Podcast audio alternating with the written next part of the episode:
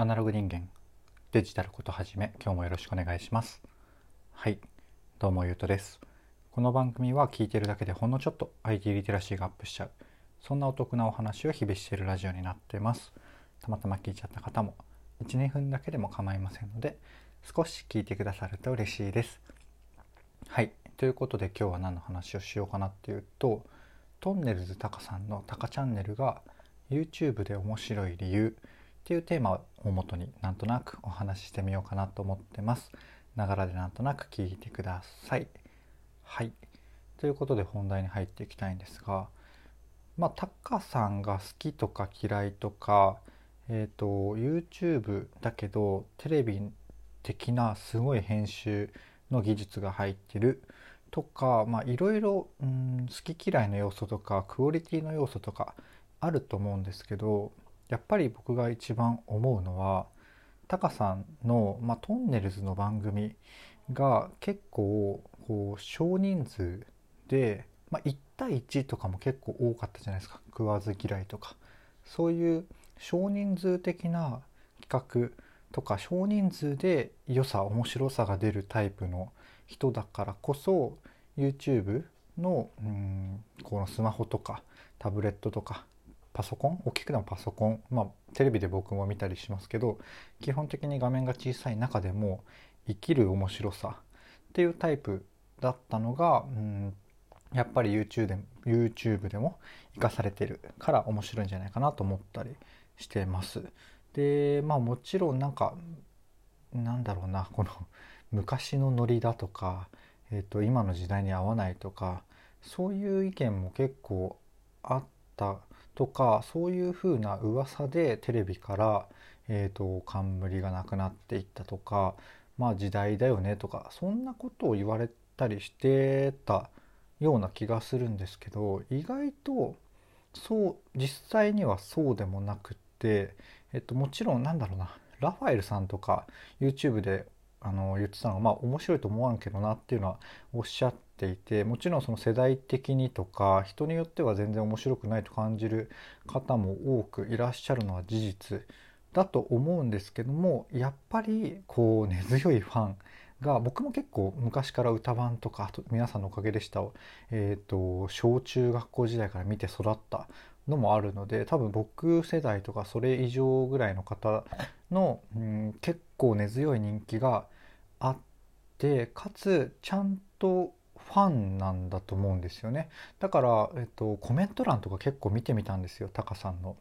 チャンネルの。するとやっぱり、えっと、タカさん見たくて YouTube 見始めましたとか割と多分、う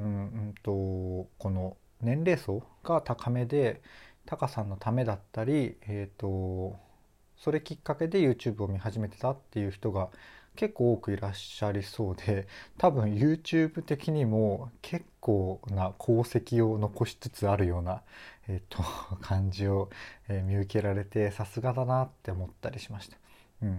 ていう何でもないなんかレジェンドを褒めるっていうよくわかんない回になってきて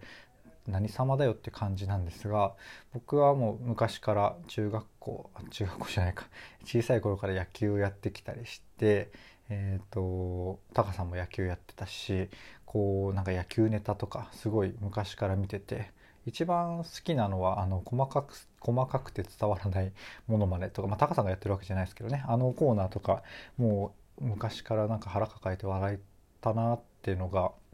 YouTube で清原さんの動画とか見てたんですけれどもあの巨人とかあ PL 学園の PL 学園のっていうか、まあ、最近薬で捕まって捕まって謹慎というか執行猶予が最近終わったのかな？っていうタイミングでタカさんの、うん、YouTube 出ててやっぱ、うん、面白いんですよねタカさんとのこの怠慢なのかな？まあ別に何人かいてもいいんですけど少人数のやり取りっていうのが。うん、なのでなのでじゃないですけどまあ僕は野球好きだったのもあって結構好きなんですよねっていうさらにどうでもいいことを言って今回はうんまあ言いたいことはタカさんってやっぱすげえなっていうのと、うん、少人数的な魅力少人数の時により生かされるような魅力があるから YouTube でもやっぱりえーと、向いてるなって思ったし、えーと、YouTube 見てなかった人がそこに来るだけの根強いこう力ファンを、えーとたくさん持ってるなっていうのを改めて感じてまた戻りますがタカさんすげえなって改めて思ったって感じですね。はい、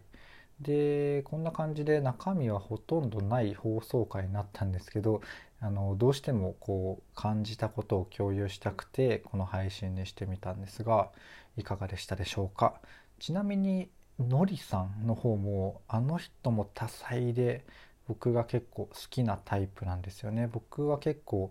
頭が、まあ、勉強ができるというよりはなんかこうやってることがユニークだったりいろんなことにこう挑戦していたり好奇心に沿って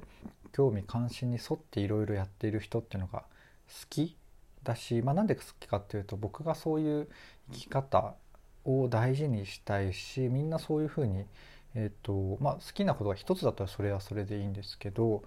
そういうふうに興味関心とか好きなこととか得意なことにうんあとは固定観念とか周りに流されずにま、えー、っすぐに生きてるみたいなそういうところが好きでまあのりさんの話を最後に急に始めたらまた長くなりそうなのでその辺にしときますがなのでのりさんも好きだしなんか所さんとかいろんなことやってる人が結構好きだったりします。でなんか所さんの話も渡したいなとか思うんですが今日はこれで終わろうかなと思います。ちょっとでも役に立った今日はさすがに役に立たないかな。でも、うん、ちょっとでもいいなと思ってくださった方がいらっしゃいましたらいいねとかフォローとかコメントとかいただけると嬉しいです。あとは匿名でレターいただければその話のテーマとかにしてみようかなと思うのでお待ちしてます。というところで今日は以上とさせていただきます。最後までお聴きいただきありがとうございました。ではまた。